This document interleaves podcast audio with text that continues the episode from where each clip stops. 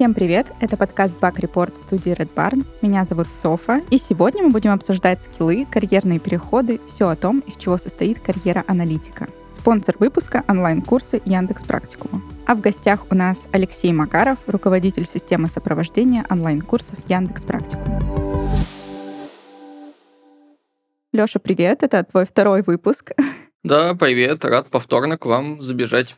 Мы сегодня прям погружаемся с тобой в работу аналитика, и хочется рассмотреть эту профессию со всех сторон. Какие скиллы нужны в первую очередь для решения большинства задач? Это знание SQL или что-то еще? Это хороший вопрос, потому что в целом э, все, наверное, кто начинает изучать аналитику данных, интересуются тем, а вообще какие скиллы нужны и чего достаточно для того, чтобы устроиться на позицию аналитика, что нужно изучать. И, наверное, если говорить про основные скиллы, то это SQL как must-have. То есть как бы без SQL современной аналитики данных э, не аналитики данных, по сути. Ты можешь быть э, там, аналитиком с точки зрения того, чтобы э, смотреть таблички в Excel, но когда мы говорим про большинство компаний, то этого навыка не хватает, потому что в любом случае приходится получать данные, а данные хранятся обычно в таблицах SQL, поэтому этот навык, он прям критичный для того, чтобы работать аналитиком данных. Ну и большинство вещей, связанных с тем, чтобы эти данные проанализировать, то есть выбрать их в виде какой-то выборки, которая позволяла бы делать выводы, это тоже SQL. Поэтому это основной навык, и э, его важно хорошо знать. Более того, на собеседованиях э, большинство работодателей все-таки, наверное, в 90% случаев задают задачки по SQL разной сложности. Вот. Но помимо вообще работы с SQL, еще существует множество навыков, которые полезны аналитику и которыми нужно обладать. Наверное, первое я назову это знание какого-то языка программирования. Сейчас это Python. Почему это вообще критично? Потому что достаточно значительная часть разных вещей, связанных с анализом данных, утыкается в то, что вы повторяете какие-то рутинные задачи э, очень похожего плана. Ну, например, провести э, какое-нибудь статистическое тестирование, да, то есть оценку стат значимости. И в большинстве случаев э, эти задачки очень легко автоматизируются с помощью Python. Там другой пример того, как Python используется, это вещи, связанные с также автоматизацией. Например, когда мы получаем регулярно какие-то данные, и нам нужно завернуть это в какой-то процесс, который будет воспроизводиться из раза в раз. Да? То есть он будет автоматизирован. И здесь Python, он как раз очень хорошо помогает. Угу. Ну и, наверное, что еще можно продолжить? Можно продолжить про то, что любому аналитику нужно знание каких-то способов визуализации данных. И здесь часто говорят про системы дашбординга. Это Data Lens, это Tableau, Power BI. А сейчас, например, мы учим студентов на Яндекс Практикума Data Lens, потому что это набирающая популярность индексовая платформа, которая общедоступна, и вот с уходом многих анализов аналогов с российского рынка, она становится все более и более актуальной в использовании, поэтому это становится важной штукой. Помимо SQL и Python, как я уже сказал, э, важным навыком является визуализация данных, потому что вам нужно показать, как эти данные, которые вы там проанализировали, выводы, которые вы сделали, отобразить в понятном виде для стейкхолдеров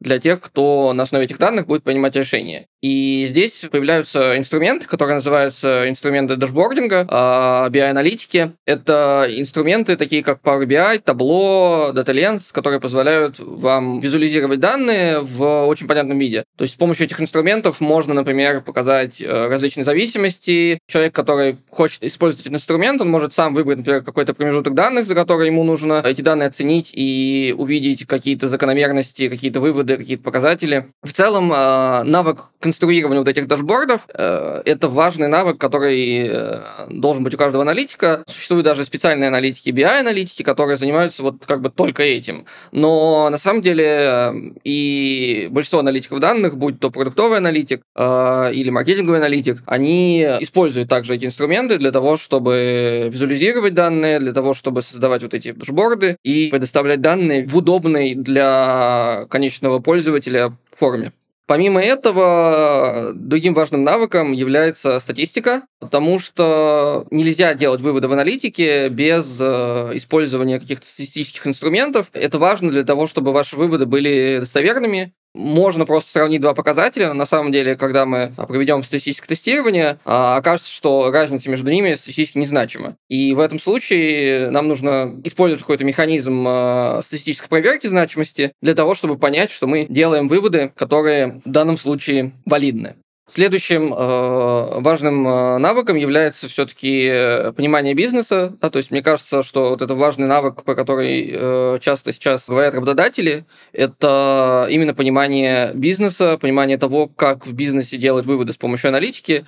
И вот этот э, навык, он прям критически важный, сейчас становится все больше и больше. А, вот, наверное, если вкратце, мне кажется, там, это основные mm-hmm. навыки, которые, про которые стоило бы сказать. А давай пойдем немножко по грейду. Вот ты начинал с того, что там что-то спрашивают даже у начинающих аналитиков на собеседовании. Но вот последний навык, как мне показалось, это тот навык, который характеризует уже э, более высоких ребят по грейду, то есть медлов, сеньоров. Можешь рассказать, чем их э, навыки отличаются от вот этих вот самых базовых и начальных? Здесь важно сказать, что по сути и у джуниор-специалиста, и у middle-специалиста у них хардовая база очень похожа. Uh, то есть, если мы спросим middle специалиста, какие инструменты он использует, то он назовет те же самые SQL, Python, он назовет те же самые статистические тесты, которые он использует, назовет э, такие же системы BI-аналитики, табло, Power BI, Data Lens, ну, в зависимости от предпочтительной. Но при этом ключевая разница в middle специалистах и в синьорах, вернее, в middle специалистах и джуниорах, она заключается в софт-скиллах во многом. То есть на самом деле middle — это человек, который э, обладает большим пониманием э, каких-то краевых случаев, да, то есть каких-то подводных камней, того, что может пойти не так, или где нужно глубже копнуть внутри существующего бизнеса для того, чтобы пойти к валидным выводам. Он умеет лучше организовывать обычно процесс исследования. Этот процесс у него более, скажем так, дотошный, что ли, да, с точки зрения того, что он больше вводных может уточнить на старте процесса исследования для того, чтобы провести исследование быстрее. Хороший аналитик это тот, кто на старте говорит, вам здесь не нужна аналитика вообще, потому что он может задать нужные вопросы, которые позволяют сказать о том, что, ну, на самом деле, эта задача решается не аналитикой, эта задача решается по-другому. Вам сначала нужно решить, допустим, какую-то инженерную задачу, прежде чем заниматься аналитикой. Потому что в компаниях часто бывает так, что, например, данные плохого качества, и джуниор может сразу пойти и делать эту задачу, тогда как middle возьмет сначала э, качественно провалидирует то, насколько данные позволяют принимать какие-то взвешенные решения, и только потом пойдет в анализ. Если он э, увидит, что данные невалидные, он скажет, ну, данные невалидные, я не буду делать аналитику по этим данным, потому что мы с помощью них ничего не сделаем. Вот, в этом плане медла отличает именно степень осознанности, наверное, да, с которой он подходит к работе, потому что у него больше насмотренность, у него больше понимания принципов того, как устроены инструменты, какие есть у них ограничения, какие ограничения существуют там внутри нашей существующей системы сбора данных, например, и он все эти ограничения знает и может э,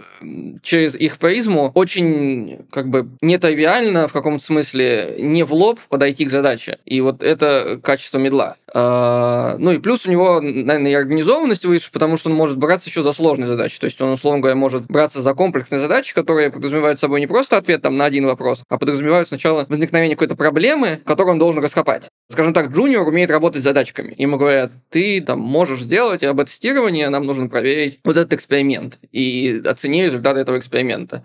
Тогда как middle может э, работать с тем уровнем проблем, в которых он скажет, здесь нужно сделать эксперимент, и уже потом провести анализ. Или он может сказать, здесь нужно использовать вот такой-то такой-то метод для того, чтобы решить эту проблему. То есть повышается степень неопределенности задач. Вот. То есть... По сути, да, по, по сути, да, степень неопределенности э, в случае медла существенно выше, Соответственно, степень неопределенности сроков. Middle способен сам там, ставить сроки, он способен сам понимать, какая, какой по длительности задача будет, какая она по сложности и так далее. Mm-hmm. И, наверное, вот это ключевое отличие, да, и оно в этом. И это, соответственно, требует там, того, наверное, что я еще не назвал, одного, одного качества, которое нужно всем аналитикам, но от него очень сильно как бы зависит грейд аналитиков, это на самом деле коммуникативные навыки. То есть э, у медла они, э, естественно, намного выше, чем у джуна с точки зрения того, что он понимает, как использовать коммуникацию, как очень классный язык для того, чтобы э, решать задачи. То есть, и на самом деле аналитики решают задачи в большей степени не хардами часто, а коммуникацией. Вот. И это то, что отличает в том числе и джуна от мидла. А что же такого нового и сложного может уметь сеньор, чтобы отличить его от мидла? А, мне кажется, когда мы говорим про сеньора, самое важное это то, что сеньор начинает работать на уровне систем. То есть он может видеть э, систему комплексно, он может понимать, что в этой системе стоит изменить так, чтобы она заработала эффективнее. Ну, пример, часто в компаниях бывают системы вот того же самого дашбординга, да, где есть отчеты. Можно пользоваться тем, что есть, существующее в компании, и по каким-то заведенным правилам создавать эти дашборды и, и видеть, что пользователи ими как-то пользуются. Вот. Можно понимать, когда нужно создать новый дашборд в этой системе. Это уже там, наверное, middle, да, может эту проблему решить, и он там может создать новый дашборд, в котором будет эта вот э, проблема решаться. Он может придумать там какие-то метрики, в которых это будет решаться. Например, а сеньор сможет увидеть то, что вообще в целом этими дашбордами пользуются в компании неправильно. На организационном уровне, на уровне как бы организационной структуры, увидеть, что есть пути, в которых эти инструменты показывают себя, допустим, неэффективно. То есть в этом плане он видит как будто бы больше все-таки леса, да, а не деревьев деревьев отдельных. Вот. Это как бы системность мышления, как мне кажется, да, вот это отли- отличает. Первое. Второе – это история про лидерские навыки. Мне кажется, что сеньор – это в первую очередь э, уже человек, который способен вести команду за собой, да? он способен э, объединять нескольких людей на то, чтобы создавать что-то новое внутри организации, он способен эффективно обучать, то есть, на самом деле, вот где-то на уровне сеньора появляются, ну, они появляются еще на медловом уровне, но уже на уровне сеньора они очень сильно раскрываются, это навыки менторские. То есть умение обучать, умение выстраивать процессы обучения, думать о том, как выстраивать внутри своего там отдела или какой-то группы аналитиков организационную структуру, которая позволяла эффективно работать всем аналитикам. Вот это уже сеньорские навыки. То есть во многом, ну, если одним словом говорить, то, наверное, это лидерство. Хотела еще немного проговорить про грейды. Мне кажется, это такая достаточно скользкая тема в каждой компании. Тебе не кажется, что они очень-очень сильно размыты, и в какой-то компании человек может быть таким средним, уверенным мидлом, в другой компании он может быть таким, ну, джуном плюс, который э, стремится к повышению, а в следующей компании он может уже считаться сеньором.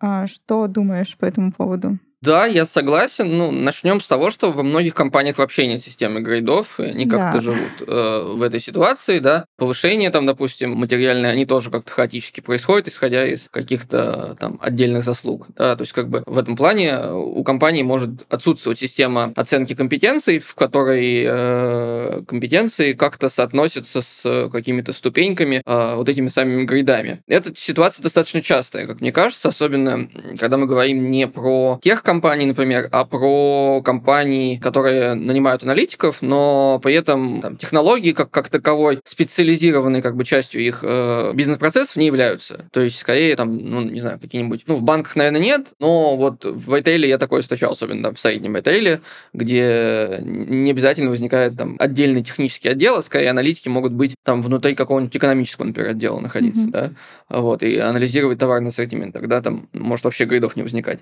Но отвечая на твой вопрос про то, что гриды везде разные, да, я согласен с этим. Действительно, гриды в разных компаниях, они могут быть очень размытыми, могут отражать совершенно разные как бы ступени э, аналитиков. То есть там, где это может быть джун, э, в другой компании его уже назовут медлом, там, где это синьор, он там станет уже тем лидом, например, да, условно говоря. Mm-hmm. Вот, поэтому все это действительно может быть очень разное. В первую очередь это зависит от самой компании, от сферы ее, где-то там, где аналитика, как бы некая центральное ключевое звено, наверное, к э, грейдам аналитиков относится посерьезнее. Угу. Там более жесткая граница компетенций, вот, и поэтому какое-то разделение, оно более осязаемое, потому что от результата работы аналитиков очень много зависит, и как бы степень ответственности выше у аналитиков. Угу. А в других компаниях это может быть по-другому. Здесь, наверное, это прям сильно зависит от конкретной компании. Угу. А, наверное, вот такой ответ будет.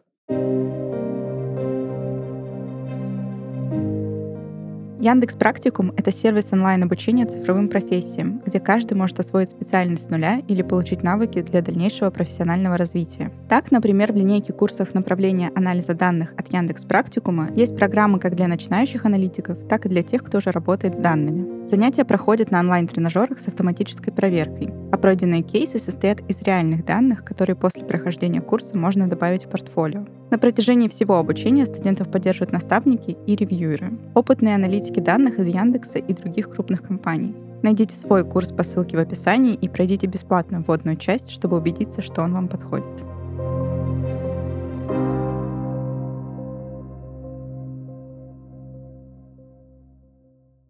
Окей, а, смотри, понятно, что достаточно тяжело, когда нет какой-то такой прозрачной системы градирования. Как можно себе как-то помочь и помочь своей компании четко определить вот это градирование? И нужно ли вообще это делать?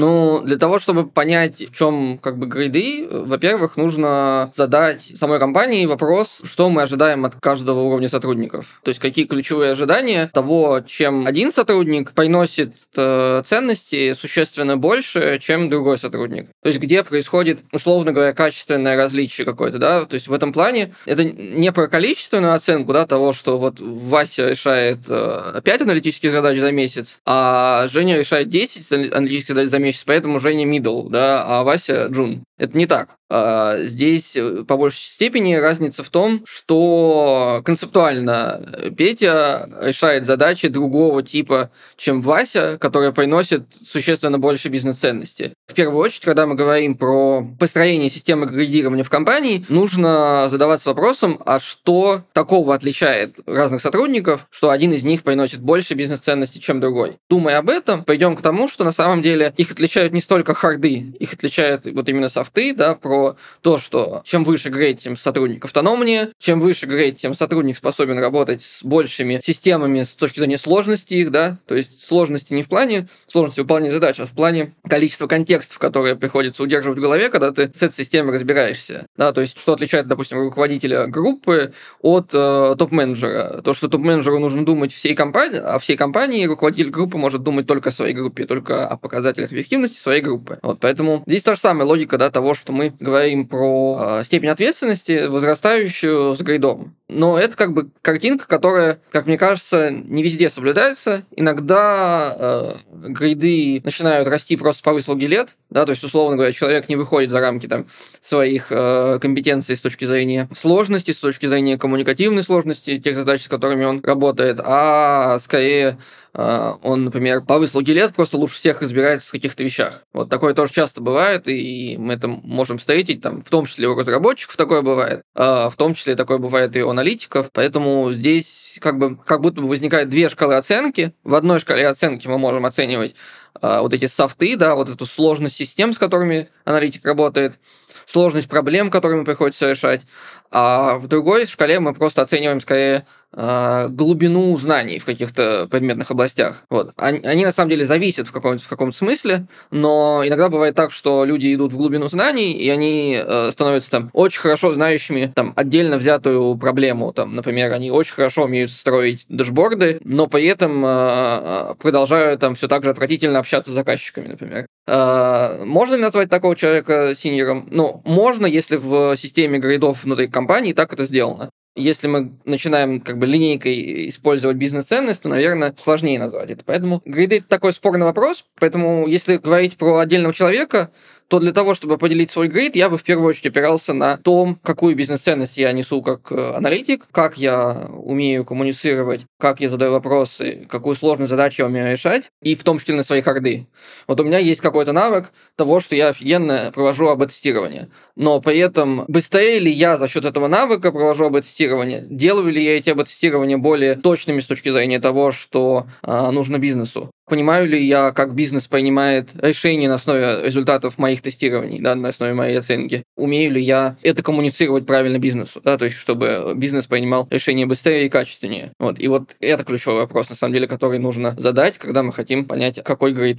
А вот, ну, к примеру, там все это проанализировали, поняли, что время просить повышения. Как лучше проводить эти переговоры? Какие есть стратегии? А, стратегия на самом деле здесь, э, как бы, мне кажется, она достаточно универсальная. Первый как бы шаг в этой стратегии – это понять, а, а где вы сейчас находитесь, что у вас сейчас уже есть, какие вы уже э, имеете достижения, там, багаж каких-то решенных задач, что вы знаете, а еще лучше понять, что вы не знаете, где у вас находятся какие-то ключевые точки развития, и это как бы такой этап рефлексии над самим собой, да, над своим опытом. Плюс, добавок к этому, полезно провести вообще какое-то внешнее исследование того, есть ли сейчас, например, в нашей компании потребность вообще в аналитиках другого уровня. То есть тоже можно пойти и сказать, я хочу стать мидлом, а, на самом деле компания вообще не знает, кто такой мидл, и позиции мидла нету. Ну, как бы, потому что, ну, не знаю, у вас там два аналитика в компании, и непонятно, у кого какой грейд, да, как бы. Вот. Э, то есть ситуации здесь разные бывают, поэтому нужно понять еще как бы свое положение внутри компании, да. Есть ли какие-то перспективы там того, что можно туда вот пойти, или туда пойти, например, может быть, в соседнем отделе есть какие-то э, возможности, а, а может быть, они есть внутри существующего отдела, в котором вы работаете. То есть понять, что вообще сейчас происходит в компании. Плюс понять, что происходит на рынке в плане там а вот за те навыки, которые у вас есть сейчас, э, сколько платят? Какие-то обычные грейды? Может быть, э, опять же, это спорный вопрос, но я знаю стратегии, когда люди сначала ходят по собеседованиям, чтобы понять, а, ну, что они себя представляют на рынке труда. Да, то есть очень сложно обычно сделать мнение себе, когда ты изолирован, особенно, например, когда ты работаешь в маленькой компании, в которой, наверное, там несколько аналитиков. И оценить себя, например, с другими коллегами не представляется возможным, потому что, ну, например, вы решаете совершенно разные задачи. Там один занимается маркетинговой аналитикой, другой продуктовой, а третий финансовый. И вот вы там трое аналитиков, как вам друг друга сравнивать, потому что вы с совершенно разными задачами сталкиваетесь. В этом случае, ну, возникает как бы отсутствие отсутствие какого-то бенчмарка, и этим бенчмарком может быть рынок, да, когда можно пойти и просто понять, а кто я вообще на рынке труда. Не обязательно сейчас там менять работу,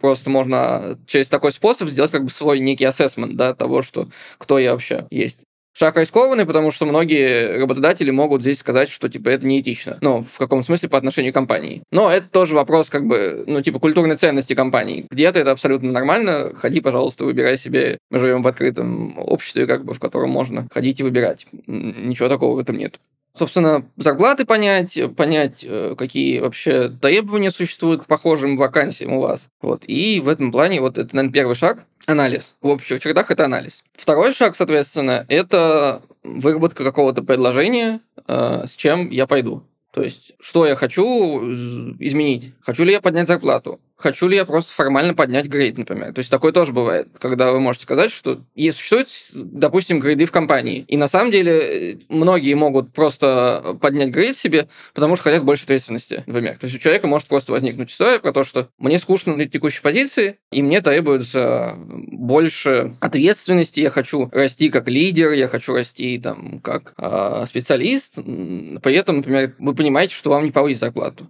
Ну, например, потому что там, сейчас там, не знаю, какие-то экономические ситуации не позволяют в компании это сделать. И это тут такие кейсы тоже бывают, поэтому здесь четко нужно для себя понимать, что вы хотите. В том плане, что я хочу больше денег просто, я хочу интереснее задач, я хочу роста с точки зрения там другой отрасли, например, да, ну не отрасли, а сферы аналитики. То есть, например, я занимался маркетингом и хочу пойти в продуктовую. То есть понять, а какое изменение я ожидаю здесь. Вот, и с этим изменением как бы выйти как уже с предложением. А, Поэтому я бы не советовал сразу нахрапом идти и говорить про это, там, не знаю, ловить к начальнику в коридоре и говорить, я вот хочу повышения. Здесь, наверное, стоит подготовить какой-то список аргументов, да, то есть и в каком-то текстовом виде, желательно в письме, э, обозначить, что у вас такая потребность есть, э, что там вы накопили какой-то опыт, вот проанализировали его, поняли, какие задачи вы решали за последнее время, поняли, куда вам хочется развиваться, и аргументированно написать, что я хочу там другую позицию, роста там заработной платы, другой зон ответственности и так далее. И, э,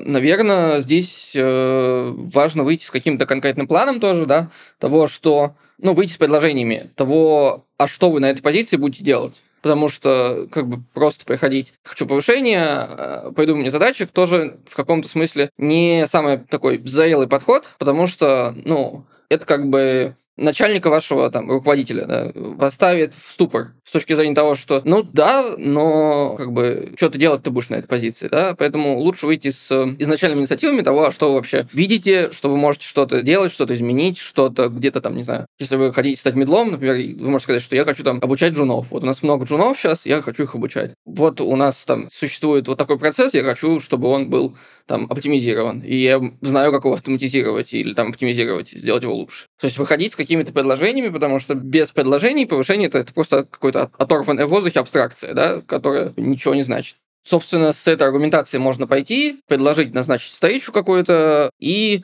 дальше идти в переговоры. И вот на этапе переговоров э, важный шаг это то, чтобы у вас был как бы продумана в каком смысле логика переговоров, то есть структура ваших, там, вашего рассказа, и вам нужно быть готовым к разным вариантам, да, то есть вам нужно быть готовым к вариантам тому, что вы можете в вашем предложении, допустим, порезать, да, то есть понимать для себя, что вот сейчас там я хочу одну сумму, а мне предлагают другую, соглашусь я на эту сумму или не соглашусь, то есть тоже для себя понимать стратегии, какой у вас нижний вот этот пол зарплаты, который вы хотите получать на новой позиции, готовы ли вы на вот эти обязанности, деятельности, а не на какие-то другие. То есть понимать для себя альтернативные стратегии, которые могут быть уже внутри переговоров. А что я буду делать, если откажут? А, опять же, хороший момент тоже, если вы столкнетесь с отказом, то уточнить, а что мне нужно сделать для того, чтобы пойти к тому образу результата, который я хочу достигнуть. То есть не говорить, что отказали, я пошел, а спросить, что мне нужно сделать, чтобы добиться того результата, который я хочу. И той позиции, и того, той зарплаты. В случае каких-то успешных переговоров, тут важный шаг, это тоже, мне кажется, это зафиксировать договоренность договоренности, да, то есть выйти с какими-то фиксированными договоренностями, которые будут письменно зафиксированы, там, в виде имейла, в виде сообщения в мессенджере, да, каких-то четких дат того, когда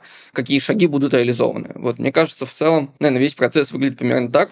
Хорошо. А ты затронул такую штуку, что можно пойти по собеседованию других компаний и узнать свой уровень, ну, проверить его. А что, если после таких собеседований все-таки решили, что э, в другой компании чуть получше, хочется туда переходить, на что стоит обращать внимание на этих собеседованиях, что стоит спрашивать при переходе в другую компанию? Ну, мне кажется, здесь э, в первую очередь нужно отталкиваться от своих потребностей. Зачем вы переходите в новую компанию? То есть, если ваша ну, задача, например, больше заниматься каким-то специальным классом задач каких-то определенных, не знаю, вы больше хотите заниматься об-тестированиями, то в первую очередь нужно понять, а как сейчас устроены там об-тестирование внутри компании, есть ли у них такая потребность, есть ли здесь какие-то пути для развития. Э, если вы хотите, например, не знаю, больше заниматься э, какими-то лидерскими историями про внутреннее обучение, про организацию процессов, про организацию команды, это тоже нужно понять. А вообще там сейчас для этого есть какое-то пространство, для этого есть какие-то возможности. То есть, наверное, здесь в первую очередь нужно отталкиваться от себя, от тех потребностей, которые вы ставите себе, когда хотите переходить на новую позицию. Потому что ну, если это не сформулировано для самого себя, то очень легко попасть в то, просто в ловушку того, что, а, ну это новое место, здесь, наверное, будет лучше, чем на старом. На самом деле, ну, нет, как бы не будет, потому что в первую очередь вам нужно понять, а какие у вас внутренние критерии, а, по которым вы определяете то место, где хотите работать. Второй, наверное, важный шаг – это понять, что, может быть, вам из инструментов придется доучить, что-то новое э, выучить, какие-то новые инструменты, которые компания использует, а вы их не знаете. Вот, это может быть не критичным с точки зрения найма, но, например, это может быть критичным с точки зрения там, ваших инвестиций в э, дальнейшие задачи. Да? То есть тяжелее, допустим, делать задачи, если у вас там уже будут поставлены какие-то цели, а вам еще нужно будет что-то доучивать. Вот. И в этом случае нужно просто понимать, что это э, будет. Вот.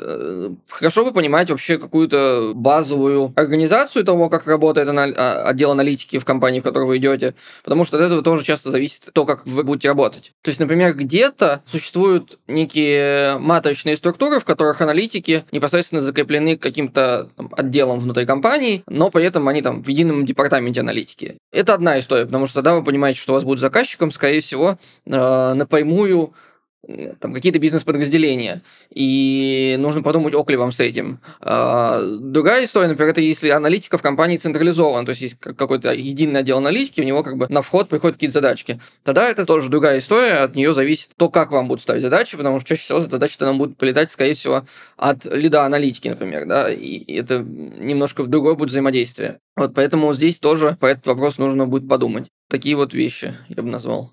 Супер. Еще хотела немного поговорить про карьерные переходы. Легко ли аналитику переходить с одной специализации на другую? И вообще, какие эти переходы возможны? Мне кажется, все сильно зависит от того, насколько у вас уже готов какой-то плацдарм для перехода. К примеру, переход из аналитиков в дата-инженеры. Если вы уже занимались дата-инженерными задачами на текущем месте, если вы уже знаете, как там работают ваши дата-инженеры внутри вашей компании, если вы сталкивались с какими-то инструментами, может быть, какие-то пайплайны настраивали, то этот переход будет проще. Естественно, если вы просто загорите желанием, хочу стать дата-инженером, но поэтому вы никогда не сталкивались с этими задачами, переход будет сложнее. Вот в целом, наверное, такая логика, да, поэтому здесь нужно просто понимать свою готовность к этому переходу, а так в целом переходы эти возможны. Какие они бывают? Они бывают совершенно разные. Аналитики переходят и в продукт-менеджеры, аналитики переходят и в дата-инженеры, и в дата-сайентисты. Поэтому, мне кажется, здесь э, достаточно большой вер в возможностей, но главное, что нужно понимать, это как бы собственную некую готовность к этому переходу с точки зрения какого-то практического опыта. Вот. И, наверное, в этом плане э, может отлично там помочь какое-то обучение. Когда у вас это обучение есть за спиной, то вам проще будет аргументировать этот переход. В конце давай все-таки немножко поговорим о рынке. А, ты можешь оценить степень запросов, кого компании сейчас ищут и почему? Сейчас компании ищут в целом э, тех специалистов, которые, как мне кажется, в большей степени автономны и бизнес-ориентированы. В чем это заключается? В том, что у компании сейчас все меньше как будто бы ресурсов на то, чтобы обучать сотрудников внутри. От этого растет как бы актуальность и в том числе обучений внешних. При этом они ищут специалистов, которые наиболее эффективно решали бы задачи бизнеса. Вот, поэтому растет как раз, наверное, потребность больше не в хардах даже, а в умении эти харды очень эффективно применять для решения конкретных задач бизнеса. Это в том числе коммуникативные навыки, в том числе навыки работы в команде. То есть такой крепкий джун, мне кажется, да, если говорить про джунов, с переходом в ближе к медлу, то есть такой джун плюс. Вот, наверное, какое-то такое требование у работодателей сейчас есть по отношению к аналитикам. А если говорить о специализации, ну, мы с тобой обсуждали, что есть много разных аналитиков, каких ищут чаще? Это сложный вопрос, потому что это сильно зависит от бизнеса и вообще от э, названий job title-ов, э, да, условно говоря, потому что где-то аналитик данных — это продуктовый аналитик, где-то аналитик данных — это маркетинговый аналитик, а где-то это вообще биоаналитик. И здесь как бы рынок до конца как будто бы еще не утряс все эти наименования вакансий, так, чтобы можно было четко проанализировав HeadHunter, сказать, что э, вот аналитиков продуктовых ищут больше, чем аналитиков BI. В целом, ну, мне кажется, что здесь дело не в продуктовой, не в маркетинговой аналитике, не в BI, а скорее вот в каком-то наборе базовых навыков, которые должны быть у человека, а дальше уже погрузиться внутрь э, отдельной ветви аналитики, это не так сложно, умея изучать что-то новое и обладая хорошим мышлением. Ну и последнее, можешь дать какой-то универсальный совет для аналитиков любого профиля, к чему нужно всегда стремиться и почему?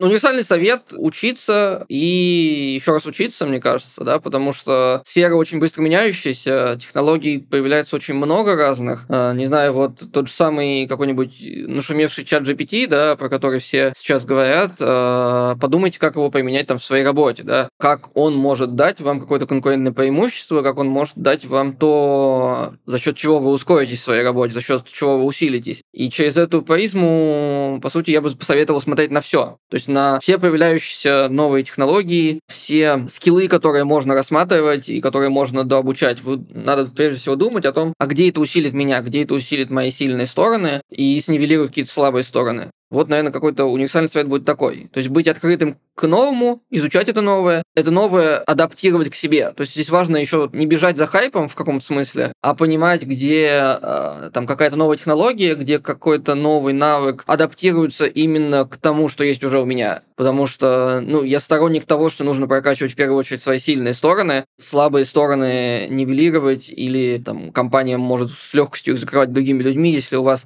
настолько мощные сильные стороны, в которых э, это будет вашим сильным конкурентным преимуществом. Вот поэтому наверное, общий совет вот такой. Спасибо тебе большое, Лёша. Это было очень познавательно и подробно. Да, спасибо, приятно было пообщаться. А с вами был подкаст Бак Report. Слушайте нас на всех платформах. Всем пока. Пока.